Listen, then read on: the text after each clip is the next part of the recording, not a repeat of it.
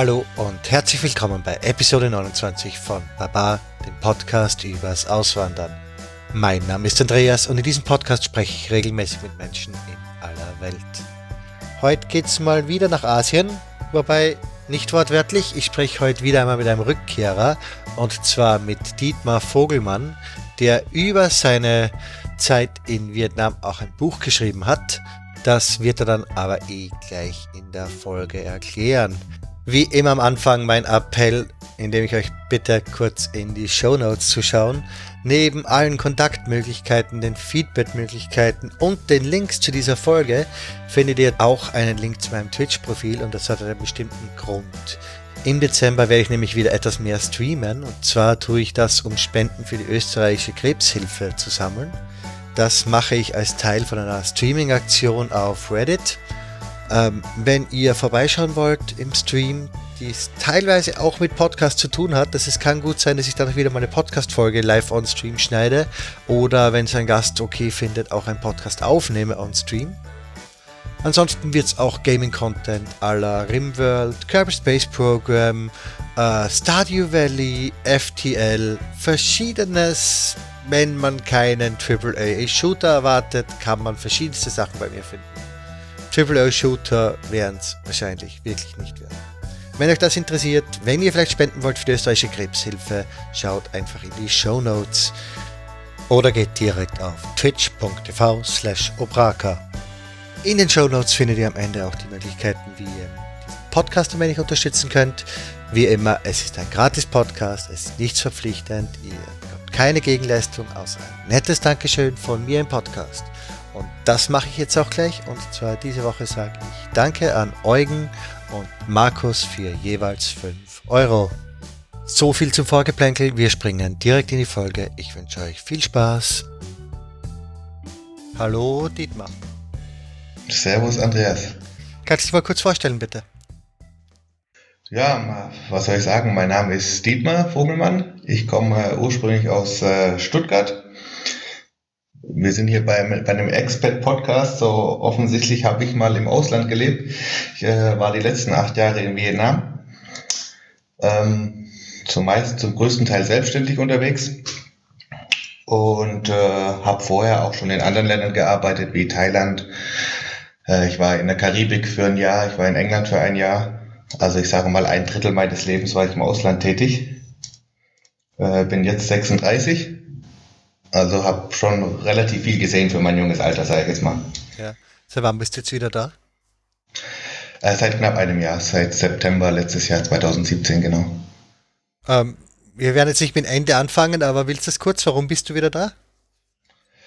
Ah, das ist, äh, das hat mehr oder weniger familiäre Gründe. Ich bin verheiratet mit einer Vietnamesin. Äh, wir haben einen Sohn, der jetzt äh, sechs geworden ist. Und wir haben einfach gesagt, weil die Schulbildung bei uns hier zu Hause einfach besser ist, äh, dass wir aus familiären Gründen wieder nach äh, Hause ziehen. Und äh, für mich persönlich war es dann auch irgendwann mal genug mit Ausland und habe gesagt, okay, jetzt, jetzt gibt es äh, wichtigere Sachen, wie, wie äh, die Welt kennenzulernen. Verständlich. Aber gut, gehen wir es natürlich von vorne an, von vorne aus an. Äh, wie bist du nach Vietnam gekommen? Also ich habe ursprünglich, ich habe Hotelfachmann gelernt und Hotelmanagement studiert und äh, meine ganze Auslandserfahrung war immer auf meinem Beruf aufgebaut. Und auch in Vietnam, ich habe äh, mich beworben, ganz normal, wie man das halt so macht, äh, auf be bestimmte Positionen und hatte dann eigentlich relativ schnell äh, einen Ansprechpartner in einem Hotel mit einem Bewerbungsgespräch über Skype. Äh, eine recht interessante Position, wo ich dann gesagt habe, ja, okay, das probieren wir aus. Und bin eigentlich da Berufsweg nach Vietnam gekommen, genau. War die erste Position irgendwie zeitlich, so für ein halbes Jahr, Jahr, oder war das von Anfang an Open End? Das war von Anfang an Open End, ja. Okay. Wobei acht Jahre in deiner Branche ist wahrscheinlich eher lang, um hängen zu bleiben in deinem Land, oder? Ja, allerdings. Also ich habe eigentlich auch in dem Hotel, wo ich gearbeitet habe, ich glaube, wie lange habe ich ihn ausgehalten? Ein halbes Jahr, sieben Monate, glaube ich. Ähm, bin dann aus anderen Gründen länger geblieben. Äh, ist, äh, ja, Vietnam ist nicht so ganz so einfach. Ich meine, der General Manager, der mich damals eingestellt hat, war ein, auch ein Deutscher. Und ähm, da dachte ich von wegen, okay, dann hat man vielleicht gleich einen Draht dazu. Äh, beziehungsweise ich, finde, ich fand es immer nett, wenn jemand aus deiner eigenen Kultur mit äh, äh, äh, im Betrieb arbeitet, weil man dann doch irgendwie weiß, um was es geht. Und ähm, der gut, der ist gekündigt worden an dem Tag, an dem ich angekommen bin. Und das war dann halt ein bisschen, äh, ja, nicht, nicht, nicht wie erwartet.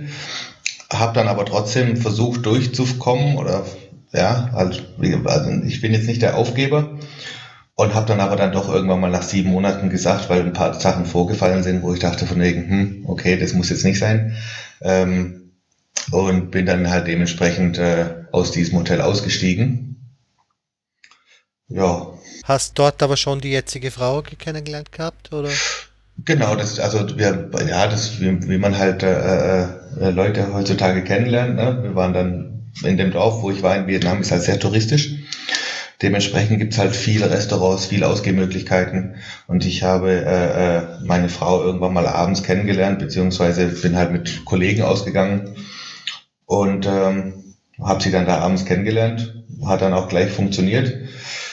Und ähm, stand dann irgendwann mal, wo ich dann gesagt habe, ich höre im Hotel auf vor dem äh, ja, bei der, vor der Kreuzung bleibe ich hier und mache mit meiner oder versuche mir ein familiäres Leben aufzubauen oder breche ich alles ab und gehe wieder woanders hin. Und äh, irgendwie hat dann doch mein äh, Bezug zu meiner jetzigen Frau doch ähm, äh, mehr ausgewogen wie mein Arbeitsleben. Und das war eigentlich der Hauptgrund, warum ich geblieben bin erstmal. Das heißt, du warst die ganzen acht Jahre dann eigentlich auch in derselben Gegend, in diesem touristischen Dorf? Genau, ja. Oder? Genau, genau. Ja. Und soweit ich weiß, du hast dich danach, nach der Hotelgeschichte, selbstständig gemacht. Was hast du gleich getan? Ja, das, das, ähm, äh, ich habe erst noch, ich sag mal so, mich mehr oder weniger über Wasser gehalten mit ein paar äh, Aushilfsjobs. Ich war mal Manager in einer, in, einer, in, einem, in einer Diskothek mehr oder weniger für, für eine knappe Saison. Äh, war auch witzig. Ich war damals, wie alt war ich denn? Ich glaube 26, 27 oder sowas. Also da ist es noch ein Alter, wo man äh, noch äh, mit, mit Nachtleben was anfangen kann. Ähm, habe dann aber auch meine Frau bzw. ihre Familie, die haben ein Gasthaus in Vietnam mit äh, Restaurant und äh, haben also auch sehr ein sehr, wie sagt man, äh, einen sehr einen unternehmerischen Spirit, was das alles anbelangt. Und das hat mich dann doch auch irgendwie angesteckt und dann habe ich gedacht von wegen, ja, bevor du dir jetzt hier äh, nochmal einen schlechten Job suchst oder nochmal irgendwie in, in, in so ein Fettnäpfchen reintrittst, äh, äh, versuchst du mal was für dich selber aufzubauen. Und habe dann damals angefangen mit einem kleinen Café. Äh, ich habe das Info-Café genannt, weil ich so, ein, so was wollte, so ich sag mal so ein Touristenpunkt äh, für, für, für ordentliche Informationen, wo man sich hinsetzen kann, mal einen Cocktail trinken kann, einen Kaffee und sowas in die Richtung. Ähm, einfach ein, ich sag mal, ein ehrlicher kleiner Laden. Das war so die erste Schritte in meine Selbstständigkeit. Und das hast wirklich dann acht Jahre gehabt, nein, oder? Nein, das habe ich dann, ich glaube, knapp ein Jahr gemacht, ein bisschen länger wie ein Jahr sogar und hat mir auch gut gefallen. Allerdings kam dann, äh, äh, ja, na, wenn man so in diesem familiären Umfeld in Vietnam ist, kriegt man doch schon das Land in anderen, in, auf eine andere Art und Weise mit und meine Familie bzw. meine Frau hat, hat mich dann mehr und mehr in ihre eigene Familie mit eingebunden. Und ich habe dann da ihren, darüber ihren Onkel irgendwann mal kennengelernt. Ihr Onkel ist ein, äh, ein Kanada-Vietnamese, der, also ein, ein, ein, einer von den Boat People, äh, der in Hanoi dann irgendwann mal nach Hanoi zurückgekommen ist. Der über, ich glaube, ich habe ihn zwei, dreimal getroffen und wir haben uns immer echt gut unterhalten. Ähm, und äh, auf jeden Fall hatte ihr Onkel jede Menge Ländereien in der Umgebung und, und, und uh, ja, so, und er hat immer gefragt von wegen, hey, was können wir denn damit machen? Sollen wir mal zusammen ein Geschäft einsteigen oder sowas in die Richtung? Und dann haben wir uns halt irgendwann mal überlegt, ja, okay, komm, dann lass uns doch mal was zusammen machen. Und wir haben uns dann äh, mehr oder weniger entschieden, ein Restaurant zusammen aufzumachen. Ähm, in einem von seinen Ländereien, wo es dann wirklich äh, von null auf äh, mit äh, komplett Umbau ähm, ich habe investiert, er hat investiert. Äh, wir haben dann quasi, beziehungsweise ich habe dann das kleine Infocafé zugemacht. Wir haben ein knappes halbes Jahr umgebaut und dann waren wir, glaube ich, in der Saison, puh, jetzt muss ich rechnen, 2011, glaube ich, haben wir dann unser Restaurant aufgemacht, wobei ich eher der operative Partner war und ihr Onkel war dann halt der ja, Landgeber, Beraterpartner, weil er trotzdem in Hanoi weiterhin gelebt hat. Wie normal ist es, dass diese, das war auch wieder mit Touristenfokus wahrscheinlich, oder? Das war auch wieder mit dem Touristenfokus, genau. Ja, das war eigentlich mehr oder weniger im Zentrum. Und ist das oft dann gemanagt durch die, durch Ausländer, oder? Also es, nein, es gibt oft, ich sage mal, es gibt ja sowieso die Regel, dass jedes Geschäft, das man aufmacht, 51 Prozent in vietnamesischer Hand sein muss. Oh, das muss sogar. Das heißt, Genau, ja. Aha, also, okay. also das war von vornherein so, dass ich nur 49 Prozent von dem Unternehmen habe und er 51. Was in dem, mir hat es immer nie was ausgemacht, weil ich ihn als Vertrauensperson gesehen habe. Ähm, ich sage mal so, es gibt viele Ausländer, die als, also gerade in meinem Alter, ich sag mal die Jüngeren, die sich irgendwie in einem Restaurant als Manager arbeiten oder Restaurantleiter oder äh, äh, hinter der Bar oder sich ein paar Cent dazu verdienen. Aber es ist relativ untypisch, sage ich jetzt mal, dass man sich in meinem Alter da unten selbstständig macht. Es wäre ohne die familiäre Connection, also nicht nur, weil du die 51 Prozent brauchst, aber du hättest sowieso keine Chance, oder? Äh, eher weniger, nee. Also ohne, ohne meine Familie hätte, hätte ich es gar nicht gebraucht, äh, also ich hätte mich das gar nicht getraut, sagen wir so. Ja.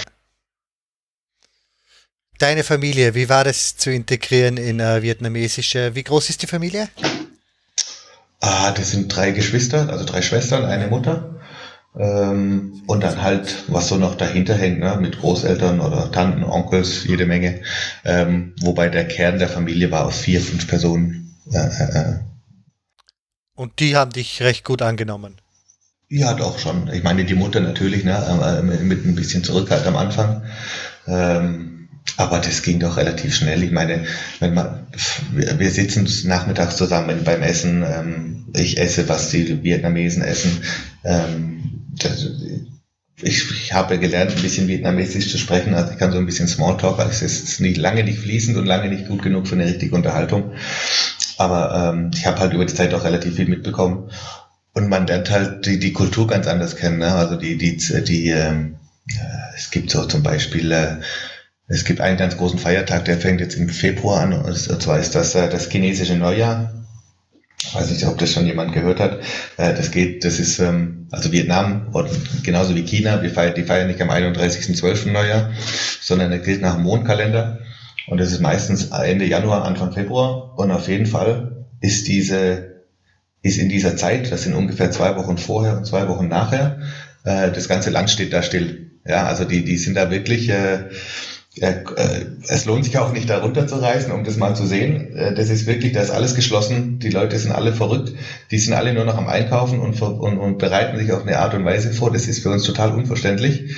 Ähm, und ich bin halt mittendrin und ich kriege das richtig so mit. Also ich musste zum Beispiel am ersten Tag des neuen Jahres der erste Gast im Hotel sein. Das heißt, ich musste bis 12 Uhr vor der Straße warten und um 12.01 Uhr musste ich mit einer Flasche Wasser ins Restaurant laufen, ähm, weil Wasser immer so Glück bringt und dann musste ich als erstes was bestellen, weil das immer äh, ähm, der erste Gast, also was am Tag, am ersten Tag im neuen Jahr passiert, ähm, führt sich über das ganze Jahr hinweg. Aber du bist ja, ja kein Gast, das, das, zählt trotzdem, obwohl du dort das gearbeitet trotzdem, hast. Ja. Okay, lustig. Das zählt trotzdem, ja.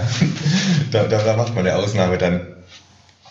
Aber das, ist, ja, das ist halt, das ist schon witzig. Das hat mir auch immer ganz gut gefallen und ich fand diese, diese Tradition auch ganz witzig im Nachhinein. Ich meine, ich habe das jetzt, glaube ich, wie ich, sieben Jahre war ich immer der erste Gast im Hotel. Und äh, das war schon ganz cool eigentlich, ja. Aber das, das kriegt man so als Tourist oder so, wenn man da unten so lebt, gar nicht wirklich mit. Ja, als Tourist kriegt man wahrscheinlich vieles nicht mit, oder? Also kann man, ja, doch, äh, lernt ja. man als Tourist überhaupt Vietnam wirklich kennen? Also schwer, weil äh, die, die, meisten haben die Zeit gar nicht dafür. Also äh, Vietnam ist so ein großes Land und von meiner Erfahrung her sind die meisten, es geben sich so, ich sag mal, zwei bis drei Wochen von Nord nach Süd. Und das ist viel zu viel. Also ich sage, wenn man sich die Zeit nimmt und auch mal an einem Ort ist für zwei Wochen, dann kriegt man das schon mehr mit, wie wenn man sich da so durchhangelt. Aber europäischer Tourismus ist wahrscheinlich sowieso nicht so groß dort, oder? Wahrscheinlich hauptsächlich Australier, oder? Mm, also es sind nicht, also Russen waren es alle relativ Russen viele. Chinesen sind auch sehr viele. Ja. Und dann ja Australier, Europäer, Engländer sehr viele, Deutsche doch eigentlich auch recht viele. Ja. Also es ist bunt gemischt doch. Jetzt mal vom Touristischen abgesehen, was bietet Vietnam sonst noch? Vietnam bietet, das ist, äh, also ich sage jetzt mal von einem Auswanderungspunkt her, es bietet unglaublich viele Möglichkeiten für Personen, die äh, Gas geben wollen, also die noch was erreichen wollen. Das ist so ein bisschen der, der kleine Bruder von China und äh, ich sage jetzt mal, klingt blöd, aber der amerikanische Traum ist äh, still alive. Und man muss aber wirklich dafür arbeiten und man muss wissen, wie die, äh, wo die Grenzen sind, wie die Kultur funktioniert, vor allem wie die Geschäftsmentalität ist. Ähm, aber man kann mit relativ geringen Mitteln, kleinen Mitteln noch relativ viel äh, äh, bewegen. Was ist das für Geschäftsmentalität? Was sind die Unterschiede? Ja, man muss sich an die Korruption zum Beispiel so ein bisschen gewöhnen, was, was äh, mit der Regierung und die ganzen Sachen. Ähm, das äh, ich sag mal, das ist so ein bisschen part of the game. Ich habe es zum Glück nie machen müssen. Ähm, lag aber daran, dass mein Partner damals ein Anwalt war, der das eigentlich so, die, die ganze, der das alles so ein bisschen unter sich im Griff hatte. Ähm, aber ich sage mal, die äh, kommst du heute nicht, kommst du morgen. Ähm, es, wird, es wird viel gelabert, also viele Leute reden einfach zu viel über ihre Position und, und es kommt nachher nichts dabei rum. Also jeder nennt sich selber President oder CEO auch von irgendwelchen Firmen, wo, wo, wo eigentlich nichts dahinter steht. Ähm, da muss man schon sehr genau abwägen, wem man was erzählt oder wie man wo vertraut. Äh, wenn man sich aber, glaube ich, mal so einen Kunden oder beziehungsweise überhaupt so, so, so einen Grundstamm aufgebaut hat, dann funktioniert es relativ gut. Und wenn ich es richtig gelesen habe, neben deinem Restaurant hast du auch eine Kaffeerösterei gehabt? Genau, ja. Also das Wie war, das? Ähm, also das, die Geschichte war so, dass ich das äh, Restaurant hatte ich für dreieinhalb Jahre. Ja. Und es hat leider nie so abgehoben, wie wir uns das vorgestellt haben. Also wir waren immer ähm, es hat funktioniert, ja, aber es hat nie dafür, nie, es war nie genug, um, um eine Familie zu, zu ernähren. Also ich wurde zwischen, oder meine Frau wurde zwischenzeitlich noch schwanger. Ähm, und äh, wenn man dann halt den Druck von der Familie hat, beziehungsweise von dem Neugeborenen und dann den Druck von dem Geschäft, dann ist das schon mal ein bisschen überwältigend manchmal. Ähm, wir haben unser Konzept von diesem äh, Restaurant dann auch immer mehr, mehr, mehr geändert. Also wir waren, glaube ich, nach anderthalb Jahren offen, waren wir dann mehr eine Disco wie ein Restaurant, weil wir auch einfach gemerkt haben, okay, das funktioniert mehr, das ist das, was die Leute wollen. Und, ähm, und dann stand ich halt als Besitzer, sage ich mal, bis nachts um vier an der, an der Bar, äh, habe dann mit Gästen getrunken und mein Sohnemann wacht um fünf Uhr auf, wo ich gerade nach Hause komme. Und ähm, das ist halt so ein Leben, das macht man nicht gerne mit oder nicht lange zumindest und das funktioniert auf einer familiären Basis nachher auch nicht mehr. Und man muss dann halt schon eine Entscheidung treffen. Und dann habe ich irgendwie nach dreieinhalb Jahren gesagt, hör zu, für was mache ich den ganzen Scheiß eigentlich, wenn sowieso nichts hängen bleibt. Und habe es dann mehr oder weniger hingeworfen. Äh, äh, habe dann auch bei dem ganzen Restaurant, sagen wir mal, meine Ersparnisse mehr oder weniger drauf draufgelegt. Äh, hat ja auch nie was mit meinem Partner zu tun. Also das war wirklich, äh, das, hat funktioniert. Das war auch keine von wegen abgezockt von, von, von, von lokalen Leuten oder sowas in die Richtung. Das war wirklich einfach, ähm, es hat nicht so funktioniert, wie wir uns das vorgestellt haben. Und äh, ich habe dann für mich die Reißleine gezogen, weil ich gesagt habe, okay, Familie geht jetzt vor. Ähm, bin dann erstmal ein Jahr weg von diesem Dorf gegangen, war dann auf einem äh, Flusskreuzfahrtschiff, war immer zwei Wochen unterwegs zwischen Vietnam und Kambodscha in meinem eigentlichen Beruf, wieder im Hotelgewerbe sein und äh, konnte mir da dann auch relativ gut was zur Seite legen, war ein steuerfreies Einkommen, war also echt super. Ähm, allerdings war dann, dann die Isolation wieder da. Ne? Dann sagt man, okay, jetzt hast du Geld, aber keine Familie mehr. Ne? Da bringt ist ja dann auch wieder blöd. Und habe dann damals gesagt, okay, ich komme wieder zurück in das Dorf und äh, mache eine Kaffeerösterei auf, weil das war schon immer meine meine äh, meine, äh, meine Passion, sage ich jetzt mal. Und Vietnam ist weltweit zweitgrößter Kaffeeproduzent da wissen viele auch nicht. Ja, ja. Vietnam ist der zweitgrößte. Ich hätte es entweder Südamerika oder halt irgendwo in Afrika, eins von den Ländern, von den Kaffeeländern. Aber okay. Hm. Okay. Nee, also äh, Brasilien ist der größte, aber allerdings produziert Brasilien äh, Arabica. Ja. Und äh, es gibt zwei Kaffeesorten, Arabica und Robusta. Und Vietnam ist der Robusta-Produzent. Äh, und wir hatten die Highlands bei uns, also diese Kaffeefarmen, die waren halt von uns ähm, zwei Stunden mit dem Moped weg. Und ich bin da immer ganz gerne hochgefahren, weil mir das immer, aber das hat mich immer so an die Heimat erinnert, so ein bisschen an den Schwarzwald, ne, mit Nadelhäusern, Nadelhölzern und, und äh, äh, auch die Höhe, dann die Serpentinen nach oben. Ich fand das immer ganz erholsam. Und jedes Mal, wenn ich dahin hochgefahren bin, habe ich mir diese Kaffeeplantagen angeguckt und mit den Farmern habe ich mich so ein bisschen unterhalten und fand es einfach interessant, wie, wie, wie, wie dieses Gewächs ähm, produziert wird, wie es verarbeitet wird. Äh, ähm, und dachte mir von wegen, okay, du hast zwar keine Ahnung von Kaffeerösten, aber so schwer kann es nicht sein.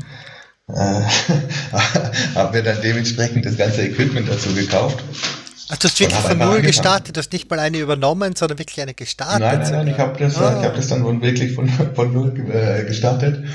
Ähm, hatte dann allerdings Glück, weil ich ganz am Anfang einen äh, deutschen Mitarbeiter gleich einstellen konnte, der zufällig als äh, Tourist unterwegs war, beziehungsweise quasi auch kurz vor der Auswanderung stand dann nach Vietnam. Und der gute Herr war ein äh, Kaffeeröster von Starbucks hier in Deutschland. Und so, und so kam halt eins zum anderen. Dann habe ich das mit ihm so ein bisschen aufgebaut. Er hat mir das Ganze beigebracht, wie das funktioniert, das Rösten. Habe natürlich dann auch schnell, relativ schnell alles selber auch gelernt. Ähm, ich bin jetzt immer noch kein Pro Profi und da sind viele Nuancen zu, zu, zur Kaffeerösterei, aber ich glaube, für das Produkt, was wir hatten, waren wir echt gut. Und ähm, ja, so kam es dann zustande quasi die kleine Kaffeerösterei in Vietnam. Der, der, der, der Deutsche, das hat dann, dann leider doch nicht funktioniert mit dem Auswandern. Das heißt, er ist nach kurzer Zeit wieder gegangen, nach drei Monaten, glaube ich. Und da äh, stand ich dann alleine da, war aber auch vollkommen in Ordnung, weil ich gesagt habe, okay, dieses Geschäft, wenn ich wieder was aufmache, muss es A, touristenunabhängig sein und B, ich will mein, ich will, ich will das ohne Partner machen. Also ich möchte keine Rechenschaft ablegen in irgendeiner Art und Weise. Wie und, ähm, touristenunabhängig warst du dann? Also habt ihr wahrscheinlich schon an die Hotels und Restaurants verkauft und nicht exportiert, oder? Na, also am Anfang ja, ähm, aber halt auch an die lokale Bevölkerung. Ne? Also über den Markt zum Beispiel. Es, in Vietnam gibt es in jedes Dorf hat einen eigenen Markt. Und ähm, wir haben halt schon geguckt, dass wir mehr an die lokalen Vietnamesen rantreten, weil die ja auch unendlich viel Kaffee trinken und dann auch die zu unserem Café eingeladen und so. Das war am Anfang, hat man sich so noch, hat man die Leute noch so ein bisschen überzeugen müssen davon. Aber ähm, man hat doch relativ schnell festgestellt, dass die Vietnamesen da auch Interesse dran haben. Vor allem, die sind halt ein bisschen schüchtern, wenn das, die, die, die, die sind äh, stolz, die kaufen eigentlich eher von ihren eigenen Landsleuten wie von dem Ausländer. Und ähm, um die dann mal zu überzeugen, dass sie von mir den Kaffee einkaufen, äh, hat eine Weile gedauert, hat aber funktioniert.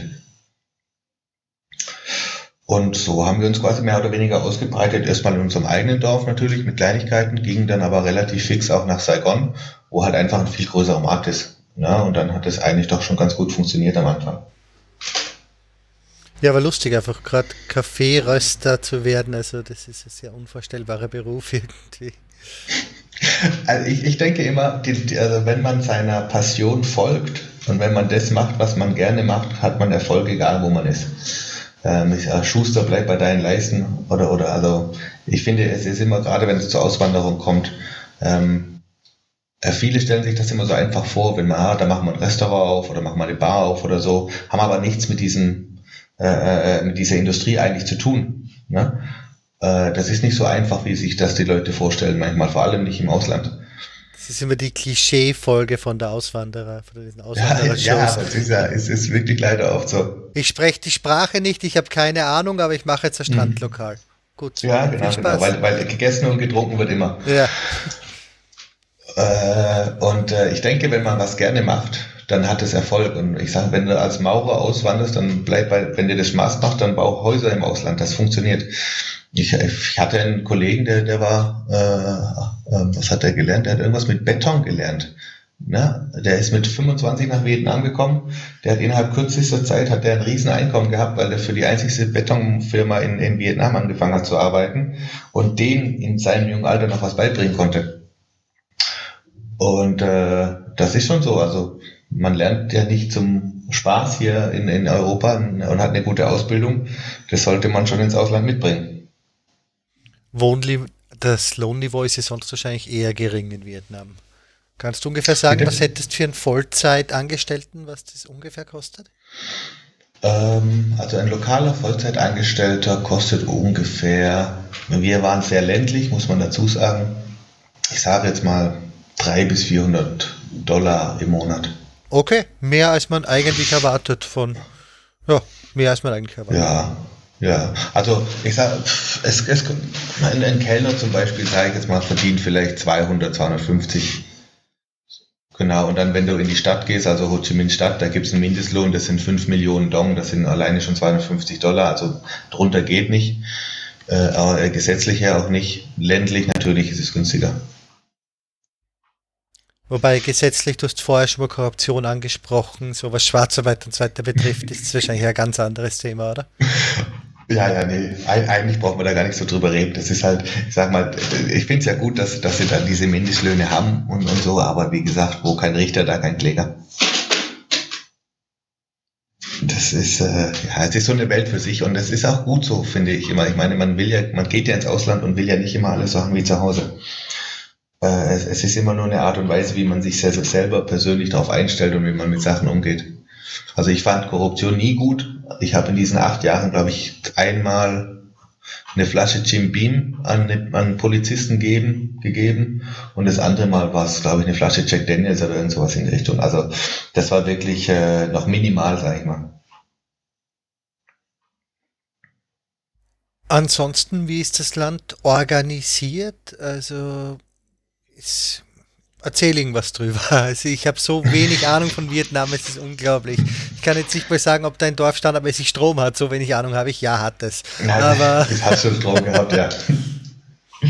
Und nicht oft, es gab schon des Öfteren mal einen Stromausfall. Ja. Für fünf, sechs Stunden. Ähm, nein, aber sonst ist, also. Wie entwickelt sich Vietnam? Äh, es kommt drauf an, wo man ist. Also es gibt diese drei Großstädte, das ist Hanoi, äh, Ho Chi Minh, also Saigon und äh, Da Nang in, in Zentralvietnam. Und diese drei Städte, das sind, die sind unglaublich. Das ist, äh, ähm, da gibt's schnelleres Internet wie bei uns hier. Da gibt's äh, kostenloses Wi-Fi an jeder Ecke, äh, kabelloses Bezahlen. Da sind die also wirklich schon viel mehr entwickelt wie wir hier. Ähm, Saigon hat unglaublich viele Mot äh, Motorräder. Ich weiß nicht, ob der, die, der eine oder andere schon Bilder davon gesehen hat. Ähm, die erste äh, die erste Sache, wo alle Touristen normalerweise drüber reden, ist sagen, wie gefährlich es ist, eine Straße zu überqueren, weil äh, überall nur Mopeds sind. Und ähm, aber das ist halt auch äh, es ist, äh, also Saigon selber, ich finde, also am Anfang habe hab ich es gehasst. Ja, war so viel Krach und, und laut und, und, und die ganze Neonschilder und Grell und Hupen hier und da, das ganze Chaos. Aber nachdem man da mal durch dieses Chaos auch äh, äh, durchgeschaut hat und eigentlich so den Charme dahinter mal gesehen hat, ist es wirklich eine geile Stadt, muss ich echt sagen und auch sehr wirklich entwickelt. Da gibt's auch nichts. Du kriegst so, du kannst dort leben wie in Europa. Du zahlst für ein Haus, du hast eine eigene Küche.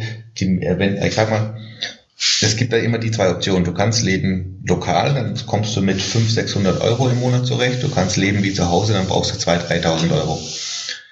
Ähm, es gibt, es gibt Läden, da kosten Bier 50 Cent an der Straße. Es gibt Läden, da kostet das gleiche Bier 3,50 Euro. Das ist, ähm, äh, es kommt darauf an, wo du dich aufhältst und was du möchtest, aber es ist was für jeden mit dabei. Wobei es am Dorf, wo du warst, wahrscheinlich wirklich sehr billig zu leben ist, oder? Ja, doch, da es war halt touristisch, ne? Wir hatten fünf Monate Saison, beziehungsweise ja, vier, fünf Monate Hauptsaison mit, mit, mit, mit Ausländern. Dann hatten wir noch zwei Monate Saison für lokale Vietnamesen. Und dann der Rest des Jahres war, war der, den Rest des Jahres war eigentlich tot. Und ähm, Klar, es ist halt, ja, es ist touristisch. Es, die Mieten sind günstig. Ich glaube, ich habe, was habe ich bezahlt, 200 Dollar im Monat für, zum Wohnen. Aber in einem, in einem 100 Quadratmeter Gebäude mit drei Zimmern. Äh, ähm, und das hat, äh, das funktioniert schon. Du, du, du kriegst eine Nudelsuppe im Dorf für, 100, für 1,50 Euro. Äh, kriegst dein Bier für 30, 40 Cent beim Nachbarn. Also das ist schon, äh, du, du brauchst nicht viel. waren dort, also Touristen natürlich, aber haben sich dort mehrere Ausländer auch niedergelassen, so die hängergebliebenen Touristen? Ja, doch schon. Ja. Also un, unser Dorf im, im Speziellen ist, ist halt sehr bekannt für äh, äh, Kitesurfen und Wassersport im Allgemeinen. Oh, perfekt, ja. Und äh, dadurch sind halt wirklich viele Ausländer dort. Also die ganzen Kiteschulen, die ganzen Kite-Lehrer, äh, das sind halt alles Ausländer, die über die Saison kommen. Ähm, und äh, ich sage mal, ein Drittel davon bleibt das ganze Jahr, die zwei Drittel davon, die reisen dem Wind nach. Und äh, das sind jüngere Leute, ich sage mal so zwischen 20 und 40 plus minus. Ähm, der ein oder andere Restaurantbesitzer, der ein oder andere Barbesitzer sind Ausländer. Ähm, es sind doch schon, schon relativ viel da. Und visumtechnisch machen sie Vietnam auch relativ einfach, dass du dort hängen bleiben kannst. Also Arbeitsvisum, ehrlich gesagt, ist relativ schwer. Äh, so ein Langzeitaufenthaltvisum ist schwer. Ähm, dadurch, dass ich selbstständig war, habe ich äh, eine, eine, eine Aufenthaltsgenehmigung bekommen für drei Jahre. Nach drei Jahren musste ich die erneuern, dann habe ich sie nochmal für drei Jahre bekommen und danach habe ich sie unbeschränkt bekommen. Also ich kann jetzt, äh, auch jetzt, wo ich in Deutschland lebe, ich kann kommen und gehen nach Vietnam, ohne dass ich ein Visum brauche. Also ich habe noch so eine, so eine, so eine Temporary Residence, nennt man das. Ähm, das zu bekommen als Selbstständiger ist machbar, als Angestellter müsste deine Firma dafür gerade stehen, das zu organisieren. Jetzt einfach so zu kommen und zu sagen, okay, wir machen, äh, äh ich bin jetzt hier Kite-Lehrer oder machen Restaurant auf, das ist schwer. Ne, also da ist auch Vietnam dahinter. Der, es gibt nicht wie in Thailand so, so, so ein Rentnervisum zum Beispiel.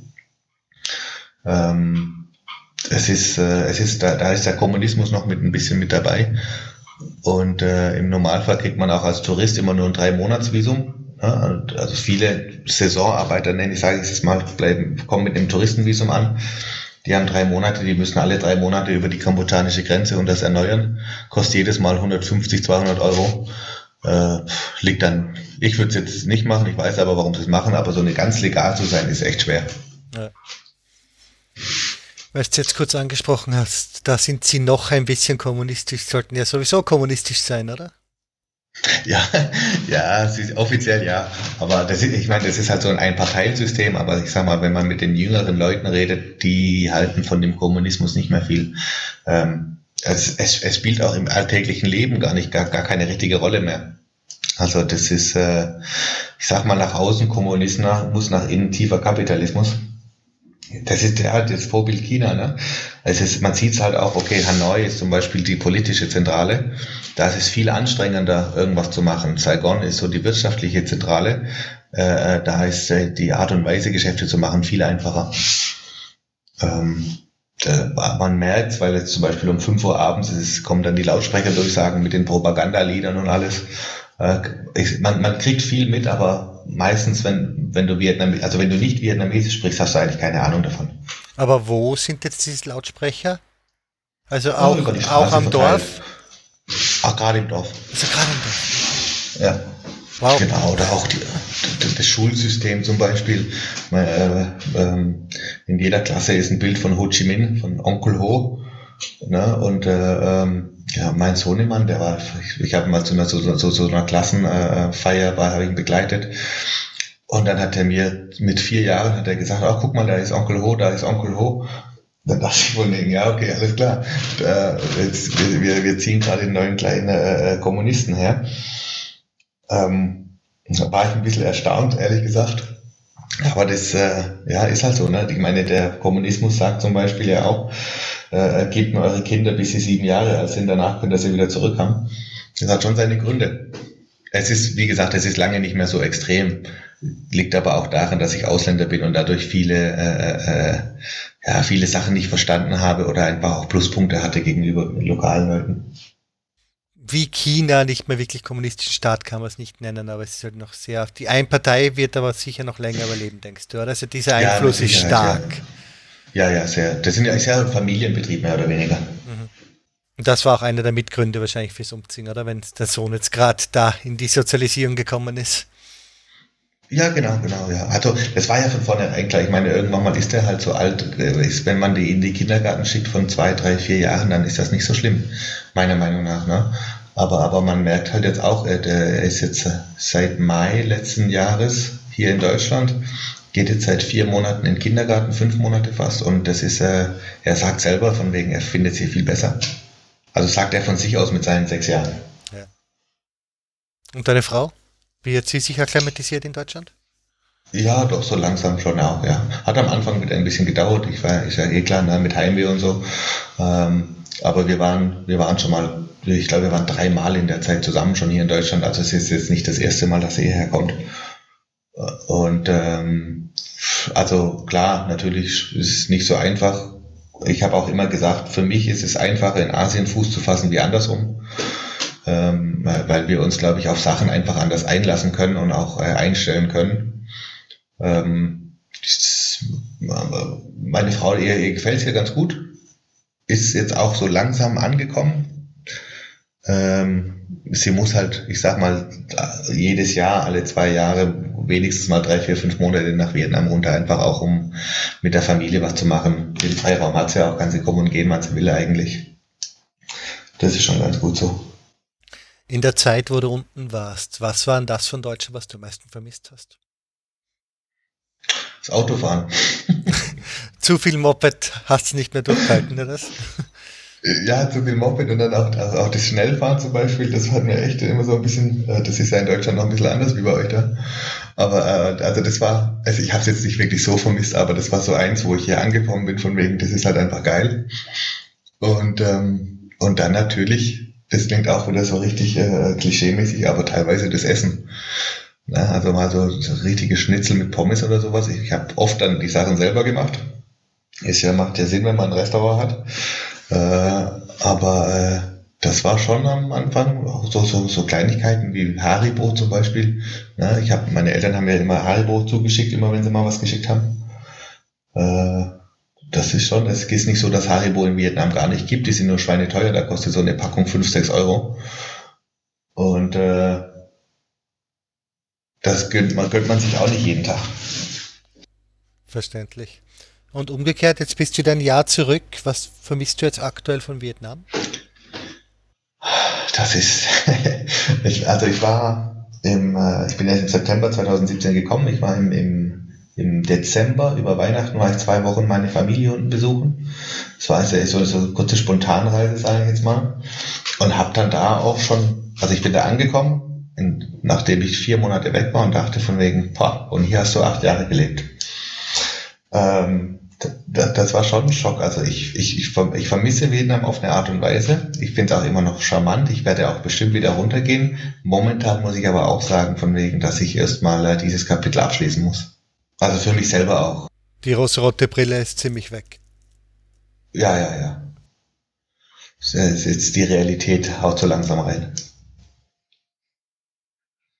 Es, es, war, ich sag, es, es war eine schöne Zeit und ich habe auch wirklich viel erlebt und, und, und es war aber auch wirklich ein Hoch und Runter und es war nicht ganz einfach über, über, über Strecken hinweg.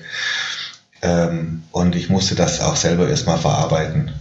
Das ist, äh, ja, so langsam, so langsam wird es mir bewusst. Ich gehe auch in Urlaub, wahrscheinlich nächstes Jahr mal wieder für zwei, drei Wochen runter, aber es ist jetzt nicht so, dass ich sage, wow, okay, ich vermisse jetzt irgendwas. Aber es ist noch irgendwie im Spiel, dass du vielleicht doch wieder mal für ein, zwei Jahre auch runtergehen würdest, wenn es mit der Frau ja, ja, wenn dann, also ich würde sagen, also wenn dann Hü oder Hopp, äh, wir haben uns mal überlegt, dass man sagt, komm, wir machen jetzt hier mal unsere, ich weiß jetzt, ob das jetzt in Deutschland ist oder woanders ist, ist ja mal egal, aber man kann ja sicher überlegen, dass man sagt, komm, wir gehen, wenn wir im, im, im Rentenalter sind, machen wir uns da unten wieder ähm, gehen wir wieder nach Vietnam und, und, und verbringen unsere Rente da unten. Also da würde ich jetzt nicht Nein sagen dazu. Vor allem, weil wir, meine Frau hat sich Eigentum gekauft da unten. Ähm, dann ist das alles auch schon wieder so ein bisschen einfacher. Ähm, das heißt jetzt nicht, dass ich bis zu meinem Rentenalter in Deutschland bin. Wir werden sehen, was die Zeit bringt. Also ich bin immer noch gerne am Reisen und am, am, am, am Kulturen erleben. Ähm, wir werden sehen, was die Zeit bringt. Bist du jetzt eigentlich immer noch in dem Gastrohotellerie tätig oder komplett? Jetzt bin ich wieder zurück in Deutschland in meiner, in meiner ursprünglichen Hotelbranche, ja. Das war auch, war auch glücklicher Zufall. Also ich habe ja hier ähm, einen Job gefunden als Abteilungsleiter in dem Hotel, wo ich auch wirklich dachte von wegen, okay, das wird hier nicht so einfach. Ähm, es hat sich herausgestellt, dass ich nicht so ganz weg von der Realität bin, weil es war, es war jetzt nicht einfach, hier was zu finden, aber ich habe was echt Gutes gefunden, wo, wo ich auch echt froh und dankbar drüber bin. Ähm, ich merke aber auch, dass so langsam äh, Deutschland und Vietnam so viele Unterschiede sind das jetzt auch nicht mehr. Also was die Arbeitsmentalität anbelangt oder die, äh, ähm, weiß ich sag mal, in Deutschland gibt es genauso die Probleme wie in Vietnam auch ja, dass Mitarbeiter machen krank oder kommen nicht zur Arbeit, wenn sie nicht wollen. Das ist hier nicht anders wieder unten. Ja, klar. Also das hast du natürlich, kannst du es immer haben. Sonst Arbeitsmentalität großartige Unterschiede? Du meinst nicht mehr wirklich heutzutage? Ja, ja, also ich sag mal, die Vietnamesen sind sehr fleißige Leute. Die sind auch echt zuverlässig, äh, äh, sind aber nicht die pünktlichsten. Ja, also das heißt, wenn morgens um 8 Uhr anfängt und es dann regnet, dann kommt man halt erst, wenn der Regen zu Ende ist. Und wenn es um 10 Uhr ist, dann ist das halt so. Ähm, aber sie sind wissbegierig und, und, und, und, und hören einem vor allem auch zu. Das fand ich immer sehr wichtig. Also die, die, die wollen lernen und die wollen besser werden. Hast du aber als Ausländer teilweise Akzeptanzprobleme gehabt oder gar nicht? Eigentlich gar nicht, also, ähm, also nicht in meinem Geschäft, nicht in meinem eigenen Geschäft. Ja, das ist klar. Ich, ich, ich, ich, ich, fand, ich fand die, die Vietnamesen sind so ein bisschen die Deutschen Asiens, oder so wurde es zumindest mal gesagt, weil ähm, die sind ehrlich. Also die, die, man kommt in den Laden rein und entweder man wird freundlich begrüßt oder halt nicht. Ne, aber man weiß, woran man dran ist. Also entweder sagen sie, du bist ein Depp und ich mag dich nicht, oder ich mag dich und dann ist es aber ehrlich gemeint. Und äh, das fand ich immer echt bemerkenswert, weil man äh, für Asien, die freundliche, die freundliche Region, äh, äh, kann man da auch schon gerne mal auf die Schnauze fallen. Aber wie gesagt, man weiß, woran man ist. Du hast gesagt, du hast ein bisschen die Sprache gelernt. Wie schwierig ist das in dem Fall? Also ein, ein Wort kann bis zu sechs verschiedene äh, äh, Bedeutungen haben, ein je nachdem, Traum. wie man es ausspricht. Gott. Also eine Tonalsprache wie Chinesisch. Ja, ja, genau. Ja. Oh Gott, also horrormäßig da reinzukommen, oder? Es ist nicht ganz so einfach. Vor allem, man kann was echt Böses sagen und man meint es gar nicht so. okay. Aber mit deiner Frau sprichst du nur Englisch wahrscheinlich, oder? Ja, Englisch und jetzt mehr oder weniger Deutsch ein bisschen. Ja, mein Sohn kann alle drei Sprachen. Ist jetzt, also, mehr, also Deutsch lernt er gerade mehr, aber der spricht halt fließend Englisch und, und Vietnamesisch. Deutsch kommt jetzt so langsam. Wo bist du jetzt in Deutschland? In Stuttgart wieder, oder? In der Nähe Stuttgart, genau, ja. Gibt es da ein bisschen eine vietnamesische Szene? Ja, doch, Stuttgart sowieso selber viele. Ähm, es, es, es gibt ein paar, wobei meine Frau auch sagt, von wegen, das ist wie bei mir in der, in der auch. Also ich habe versucht, ich hatte deutsche Kontakte da unten, ja, aber, aber ich habe mir die sehr genau ausgesucht. Wenn ich, also ich wollte jetzt nicht nur, weil du Deutsch bist, mit dir was zu tun haben, also du musst, musst mir auch noch so ein bisschen sympathisch sein. Weil es sind doch schon viele Trottelauswanderer unterwegs, das muss man auch dazu sagen. Und äh, bei meiner Frau ist es jetzt genauso, genauso hier in Vietnam, also hier in Deutschland, dass sie sagt, sie muss jetzt nicht unbedingt mit Vietnamesen in Kontakt sein, äh, sucht sich das dann halt auch relativ äh, genau raus. Ich meine, sie hat, wir wohnen hier auf dem Dorf, äh, sie hat letztens eine, eine Chinesin im Supermarkt kennengelernt. Äh, äh, da ist eine Indonesierin, die in den gleichen Kindergarten geht wie, wie, wie, wie unser Sohn. Und sie findet da relativ schnell Anschlüsse eigentlich. Jetzt hast du ja noch was gemacht, auch mit deinem Trip. Du hast ein Buch geschrieben. Ganz genau, ja. Warum? Wie ist dazu gekommen? Also, ja, wie vorhin schon gesagt, ich, ich, ich wollte, ja, diese Vietnamreise für mich, diese acht Jahre, das war ein, äh, ein Auf und Nieder und auch gegenüber meiner Familie. Ich war nicht immer, äh, ich war immer ehrlich, aber ich war nicht immer äh, transparent. Und ich habe halt Sachen erlebt, die ich auch einfach gesagt habe, okay, das, das, das behalte ich jetzt lieber für mich, sonst ist da Ärger zu Hause oder die machen sich nur ungewollt Sorgen. Und ähm, ich wollte einfach auch für mich persönlich dieses Kapitel äh, abschließen können. Und, aber ich wollte es nicht vergessen. Und dann dachte ich mir von wegen, okay, das ist doch jetzt eigentlich ideal, ein Buch zu schreiben. Ähm, meine Memoiren sozusagen, einfach auch, auch aufzuschreiben, Sachen, wo ich äh, äh, äh, Probleme hatte, zu, äh, damit zu, zu teilen einfach, wo ich sage von denen, das war mein Problem damals und das mit dem musste ich kämpfen. Jetzt ist es nicht mehr so schlimm. Jetzt bin ich bereit, das, das äh, äh, auch meiner Familie zu, zu äh, zu zeigen oder zu erzählen. Und ich wollte das einfach durch das Buch machen. Dass, dass ich für mich persönlich dieses Kapitel abschließen kann. Hat es dann teilweise Feedback gegeben mit, oh mein Gott, warum hast du es nicht damals gesagt? Wir hätten das so Sie gerne geholfen. Sie haben es noch nicht gelesen. Ah. Sie haben es noch nicht gelesen, weil es ist doch auf Englisch und meine Familie kann nicht so gutes Englisch.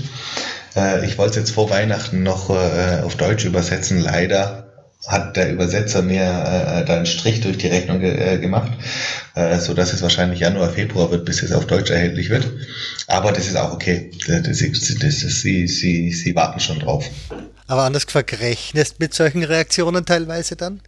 Ein bisschen, ja. Mein Vater hat schon gesagt, vielleicht will er es gar nicht lesen. Na, ich sage, nein, er muss das jetzt echt lesen. Das ist, äh, es ist jetzt auch nicht mehr, nicht, nicht, nichts mehr Schlimmes, weil, weil das ist Vergangenheit. Ähm, aber ich fände es schön, wenn meine Familie dann doch irgendwann mal alles weiß. Was wären so, was, was, was vielleicht teilweise Schlimmes passiert oder ist einfach nur so finanzielles Up und Down oder wirklich?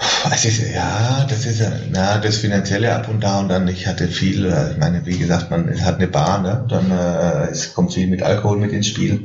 Äh, na, also ich, ich sage mal so, also das haben wahrscheinlich der eine oder andere Auswanderer auch kennen, diese, dieses äh, kollegiale Bierchen mal am Abend, ähm, man geht einfach auch öfters aus und trinkt vielleicht auch mal ein bisschen mehr. Bei mir ist es halt so, die Leute kamen zu mir zum Trinken und äh, wenn du dann halt nachts um zwei in, einer, in, einem, in, einer, in einem Club bist und der Besitzer des Clubs bist und diese ganze Sache mal nüchtern betrachtest, dann macht das auch einfach keinen Spaß.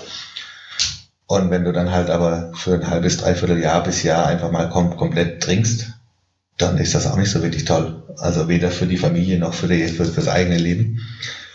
Und das war so ein Problem, was ich hatte. Ich würde jetzt nicht sagen, dass ich jetzt hier Hardcore-Alkoholiker war, aber ich hatte schon Nächte, wo ich sagen kann, ich konnte nicht schlafen, wenn ich nichts getrunken habe. Grundsätzlich ist es auch wahrscheinlich eine sehr alkohollastige Gesellschaft. Also gehört zu jedem Businessabschluss das Trinken danach dazu, so wie in Japan oder Ja, das? da, genau, ja, das kommt mit dazu. Und vor allem, es ist halt günstig, ne? Also äh, du kriegst eine Dose Bier, wenn man im, im Supermarkt kaufst, kostet, glaube ich, 10, zwischen 10 und 20 Cent, je nachdem, was für eine Qualität. Ein, ein, ein, ein Schnaps, also dieser Reisschnaps oder so, kostet unter 2 Euro die Flasche. Also das ist aber auch für die, das, ich habe das schon in, in, in mehreren dritte Weltländern äh, äh, äh, mitbekommen, dass einfach Alkohol immer billig ist, um die Bevölkerung dumm zu halten, wenn man es mal so plump sagen kann. Und das ist schon so, ne? Weil wer trinkt, der fragt nicht. Und das ist beim Kommunismus auch immer so die, die, die, ein Fall. Ähm, ja, das war, das war ein Problem, das ich hatte. Und dann natürlich, ähm, wie gesagt, die, die, die finanziellen hoch und runter. Also vor allem, ja, man, man arbeitet auf was hin und man äh, möchte sich so einen Traum erarbeiten und tut da wirklich alles, vergisst dann aber auch, was eigentlich dahinter dran steht oder, oder wen man eigentlich verletzt auf eine Art und Weise. Ähm, nur um nachher festzustellen, dass dieser Traum, auf den man wirklich so hinarbeitet, dann doch nicht so wirklich funktioniert, wie man sich das vorstellte. Na, also dass die ganze Arbeit, die man da reinsteckt, eigentlich für einen Arsch war. Und äh, das wollte ich eigentlich so ein bisschen rüberbringen. Aber ich wollte in diesem Buch auch rüberbringen, dass man nicht aufgeben sollte. Also nur wenn mal was, was, was, was, was äh, schwer fällt. Ja, also der, der erste Satz in meinem Buch ist eine, ist eine äh, wenn es einfach wäre, würde es jeder machen. Und äh, ich habe schon gelernt, mich durchzubeißen, auch in verschiedenen Situationen, wo, wo ein bisschen äh, brenzlicher waren. Hast du eigentlich die Rösterei bis zum Ende gehabt oder hast du das Holz sogar noch? Bist vielleicht noch Besitzer von einer vietnamesischen Rösterei? Also auf dem Papier ja. Ich, ich, äh, ich habe auch äh, den Traum dieser, dieser Kaffeerösterei noch nicht aufgegeben, weil ich es immer noch eine super Idee finde. Ähm, ich versuche das gerade nur auf eine andere Art und Weise zu machen. Also ich versuche nicht mehr selber zu rösten, aber ich würde trotzdem gerne diese vietnamesische Kaffeekultur nach Deutschland bringen oder, oder Europa in generell. Und äh, bin da auch immer noch dran, weil ich echt denke, das ist eine super Idee. Ich muss mich nur sammeln und, und dann fange ich wieder damit an. Betreffend Kaffeekultur, wie trinken die denn überhaupt? Also eh normal, eher türkisch oder wie kann Ja, die, die haben so, äh, die haben so wie so ein äh, äh, äh, Filter, so ein Edelmetallfilter, Edelstahlfilter auf dem Glas.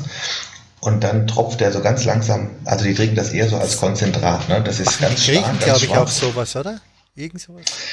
Äh, ich habe sowas, glaube ich, schon mal gesehen mit dem mit so einem Metalltrip, ja. ja. Ja, doch, das ganz ein, genau.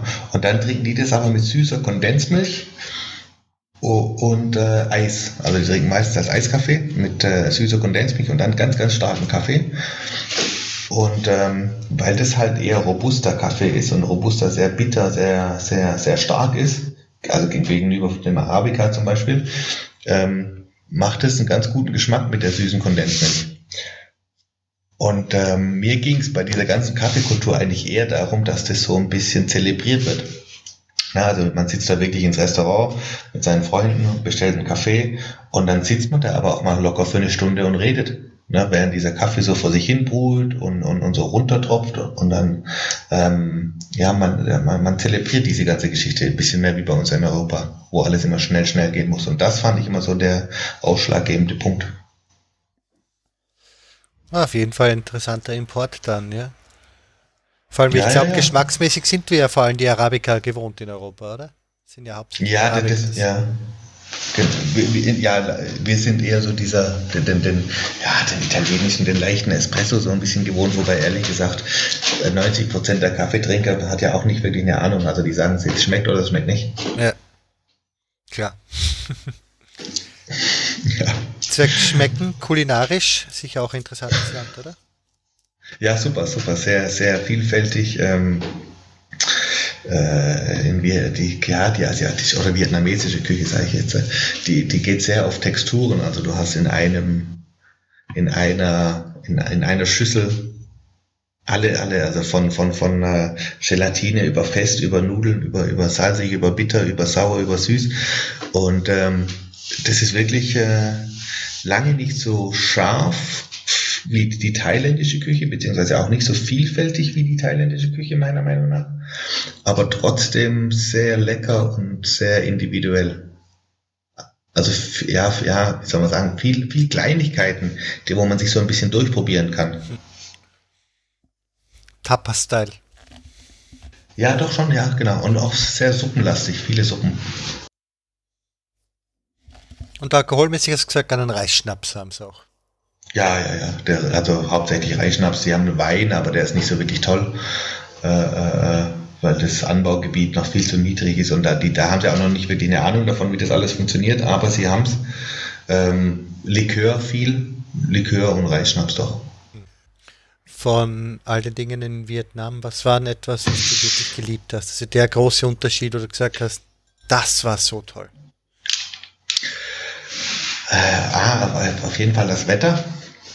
Äh, und, und dann auch wirklich die, äh, die Mentalität der Leute. Also das fand ich doch wirklich gut. Das, sie waren nicht einfach und sie waren auch manchmal ein bisschen, äh, äh, äh, äh wie nennt man das, kurzsichtig. Aber die, die, diese, diese Ehrlichkeit, die Freundlichkeit, auch, auch das Wissbegierige, ne, und manchmal auch ein bisschen das Kindliche oder so, das fand ich wirklich sehr, da könnten wir uns auch eine, eine Scheibe von abschneiden manchmal.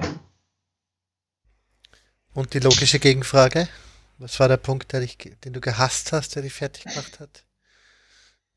Das Gleiche. das Wetter und die Leute? also das Wetter dann nicht, aber, aber so die, ähm, äh, ja, die, die, äh, manchmal die, äh, die Ignoranz der Leute, manchmal auch, die, die, gerade diese Kurzfristigkeit des von jetzt auf gleich, dann äh, äh dieses äh, Unüberlegte manchmal, und äh, dann auch einfach dieses Stolze, also Vietnamesen sind sehr stolz, ich meine, die haben auch jedes Recht dazu, die haben ihr Land unglaublich viel mal äh, verteidigt. Äh, ähm, das ist schon ein sehr stolzes Volk. Äh, manchmal aber meiner Meinung nach äh, äh, am falschen Punkt angebracht. Dieser Stolz wahrscheinlich, was du jetzt gerade ansprichst, gibt's Statuen betreffend den Vietnamkrieg, da haben wir die Amis geschlagen, so in der Art, oder wie kann ich das gerade vorstellen? Ach, das ist gar nicht mehr so arg, nein, das ist auch, äh, die, auch die amerikanischen Touristen, die sagen sich, oh, ja, viele sagen, sie kommen aus Kanada, weil sie Angst haben, dass sie Amerika sagen. Äh, das ist aber nicht so, das ist die Leute hier in Vietnam, das fand ich auch sehr bemerkenswert, für die ist das Vergangenheit, die haben andere Probleme, wie in der Vergangenheit zu schwelgen. Ne, die, die müssen nach vorne gucken, die müssen gucken, dass Essen auf dem Tisch ist und für die ist das eigentlich wirklich abgehakt. Und ähm, die, die sind auch herzlich, die, die begrüßen jeden Amerikaner mit offenen Armen und äh, erzähl, sind auch gerne bereit, da ein bisschen was zu erzählen drüber, aber nicht mehr so tief. Also die sagen sich einfach, okay, das ist als Schluss, Strich drunter und weitermachen. Und das fand ich bemerkenswert.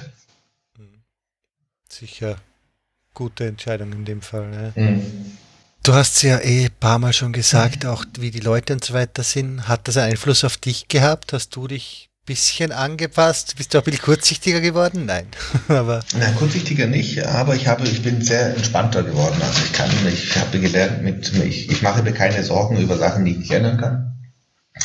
Ähm, ähm, man wird einfach auch, äh, ja, also hier in Deutschland wird, es wird äh, ähm, meine Art und Weise wird viel mit äh, äh, Gleichgültigkeit verwechselt, wobei das nicht der Fall ist. Also ich sage einfach nur, ich bin ich mache meine Arbeit und ich bin, mache die auch gewissenhaft.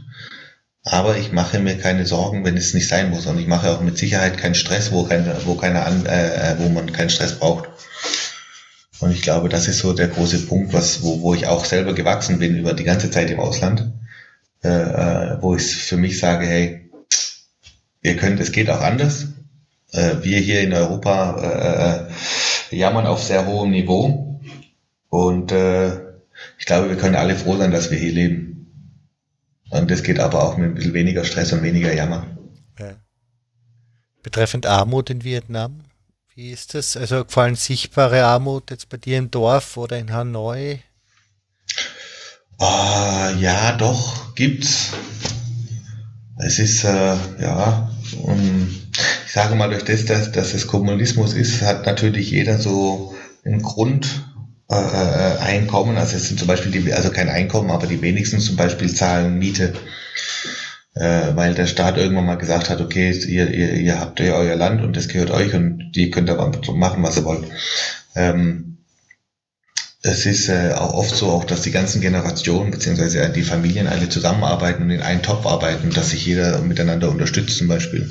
Es gibt arme Leute, selbstverständlich, klar. Ähm, es gibt auch Regionen, einzelne, wo man sagt, hu, die hat es aber wirklich hart erwischt. Im Großen und Ganzen ist dieser Aufschwung, der, der hier in Asien stattfindet, doch so gut verteilt, dass die Armut zum Glück weniger wird. Generell ein Tipp für Leute, die nach Vietnam oder vielleicht sogar nach Asien im Allgemeinen gehen möchten. Vielleicht auch nur kurzfristig so aus deinem ersten, das hättest gern bei deinem Hoteljob schon gewusst, aus der Sicht vielleicht. Ähm, im Groß, also der, der einzige Tipp, den ich geben kann, und das gilt in ganz Asien, mit, mit, mit gesundem Menschenverstand an Sachen herangehen. Ähm, ich habe oft den Eindruck, dass äh, ähm, Touristen oder auch Auswanderer irgendwie am Flughafen ihre Manieren zu Hause lassen oder sie einfach den, den, den, den Schalter um, um, um im, im Kopf umdrehen und sagen, jetzt gehe ich nach Asien, jetzt kann ich machen, was ich will. Ähm, das ist nicht der Fall. Und äh, man sollte mit Respekt und einfach auch, man, man weiß, was gut und schlecht ist. Also diese einfach diese normalen ähm, Manieren, die man hier zu Hause hat und erlernt hat von Kindesbeinen an, die sollte man da unten mitnehmen und, und, und, und nicht zu Hause vergessen. Ich glaube, das ist ja auch generell gültig, das ist nicht nur für Asien. Ich glaube, das sollte man immer halbwegs beachten. Mhm. du bist zwar im Urlaub, ja. aber es leben hier Menschen. Ja, ganz genau, ja, ja, ja. Naja, ansonsten, es gibt äh, ja einfach, äh, äh, ich sage mal, mit, mit, mit offenem Verstand an Sachen rangehen und auch offen sein für Sachen. Gerne mal ausprobieren, sich einfach mal auf so einen Plastikstuhl an der Straße setzen und einfach mal Menschen beobachten. Ähm, das ist wirklich also schon ein Erlebnis für sich. Einfach diese Straßenküche mitnehmen, auch keine Angst vor Hygiene haben. Ich meine, Scheißerei, früher oder später trifft sie jeden. Aber das geht auch wieder vorbei. Aber der, alleine der, der, der, weiß, dass man da an dieser, also auf diesem Plastikstuhl an der Straße sitzt, Leute beobachtet bei der Nudelsuppe, das ist einfach geil. Hört sich nach einem Traum an. Für Leute, die mehr wissen wollen über deine Zeit, hast du eben das Buch geschrieben. Jetzt hast du noch nicht gesagt, wie es heißt und wo man es kriegt. Jawohl, das, das Buch heißt äh, My Different Orient, also mein etwas anderer Orient und ist seit heute äh, äh bei Amazon erhältlich. Jawohl. Wir müssen schnell Auf schauen, allen Amazon-Plattformen. Der 18. November. Jawohl, genau, ja. My Different Orient, ich habe es im Vorwort zwar gelesen, aber ich finde die Geschichte ja nett. Kannst du kurz den Namen noch erklären? Ähm, my, my, Different Orient, das kommt eigentlich daher, dass ähm, Vietnam hat vor, vor einem, vor, weiß ich nicht mehr viele Jahren, die haben einen neuen Slogan für ihren und haben das über so eine öffentliche, über einen öffentlichen Wettbewerb mit verschiedenen Designern haben die das ausgestellt. Und der Gewinner war äh, Vietnam My Different Orient. So, jetzt ist aber so, dass äh, im Englischen ist das Wort Orient, vor allem auch wenn man in Amerika kommt, ist das ein bisschen äh, was, äh, äh, ich sage jetzt mal herablassendes beziehungsweise abwertendes. Ja, ne? Beziehungsweise es denkt halt jeder nur an Arabien, wenn er Orient hört. Obwohl es Osten heißt, denkt jeder nur an Arabien. Ja, das ist, im, das ist in Europa der Fall. Okay. Ne? Und äh, die Amerikaner, die sind das, das doch schon ein bisschen herablassen, wenn man sagt Orient. Ähm, Ach, weil es teilweise ja ein Slang war, die Oriental People, so in der Art. Ja, genau, genau, genau. Und ähm, dann hat es natürlich sehr öffentlich gleich Ärger gegeben, hey, wie kann man hier so einen Slogan machen und alles drum und dran. Jetzt kommen wir zu der kurzfristig Kurzsichtigkeit. Und äh, haben, da, haben dann den, den Slogan gewechselt, relativ schnell auch, äh, in Vietnam Timeless Charm, also zeitloser Charme. Ja. Was äh, auch wesentlich besser dazu passt. Sehr generisch und fad ist irgendwie, aber okay. Ja. Ähm, und ich wollte einfach mit diesem Titel was ausdrücken. Ähm, dass das, das, das also die, dieses ähm, kurzfristige der Vietnamesen, aber dann doch mit diesem Charme der Bevölkerung und einfach, äh, äh, das ist das, also das war meins, das war, ich habe das erlebt, ich habe da mitgemacht. Ähm, ich finde es witzig auf der einen Seite, ich finde es äh, äh, spannend auf der anderen Seite und ich glaube, das sollte der, der Titel so ein bisschen ausdrücken. Tut er meiner Meinung nach ziemlich. Haben wir sonst noch irgendwas vergessen? Ich weiß, also. Es gibt wahrscheinlich noch viele, viele, viele es Themen. Es gibt noch viel, viel zu erzählen, ja, ja, ja. Also, äh, das würde sich aber jetzt auch in einer Stunde nicht alles äh, äh, äh, erklären lassen. Ähm, also, wie, wie gesagt, ich finde, für, für, für alle Auswanderer oder auch Touristen und Vietnam ist echt eine Reise wert, überhaupt Südostasien. Ähm, ich bin immer wieder dabei, mit anderen Ländern, mit anderen Erfahrungen. Mir hat es echt Spaß gemacht. Ich würde es auch wieder tun. Also ich habe mein Leben bis zu diesem Zeitpunkt, bis heute immer gelebt, ohne irgendwelche äh, Einschränkungen, beziehungsweise ich habe nie etwas bereut, was ich gemacht habe. Ich habe immer versucht, das Positive aus meinen Erfahrungen rauszuziehen. Und ich glaube, wenn man so an eine Sache rangeht, hat man auch, kann man Erfolg haben und wenn nicht, ist es auch nicht so schlimm. Wie lange hast du jetzt eigentlich ungefähr an dem Buch gearbeitet? Ein bisschen länger wie ein Jahr. Also praktisch also, mitten ankommen in Deutschland. Genau, genau, genau. Das ist das hätte man natürlich ein bisschen schneller machen können, aber ich bin ja hier auch auf Arbeit. Ich muss ja auch äh, äh, meinen Soll erfüllen. Und dann hat man sich mal mehr, mal weniger drum gekümmert, aber jetzt so alles in allem ist es ein Jahr her doch. Bin ich gespannt, ja. darf man das Leute ein reinschauen? Ich, äh, ich ja. finde es lustig, dass du das jetzt mit Bereuen gesagt hast, weil das war eigentlich die Frage, wo ich mich noch selbst gestoppt habe und sie doch nicht gestellt habe. Und das war dann genau, was du beantwortest. Nein, das ist, ich glaube, man darf auch, man muss positiv an Sachen rangehen und, ja. und äh, eine, eine gesunde Lebenseinstellung ist schon viel wert, glaube ich. Dann sage ich danke fürs Gespräch. Andreas, danke. Ich wünsche noch einen schönen Abend. Ja, gleichfalls. Und äh, viel Spaß noch. Danke, dir auch. Baba. Jo.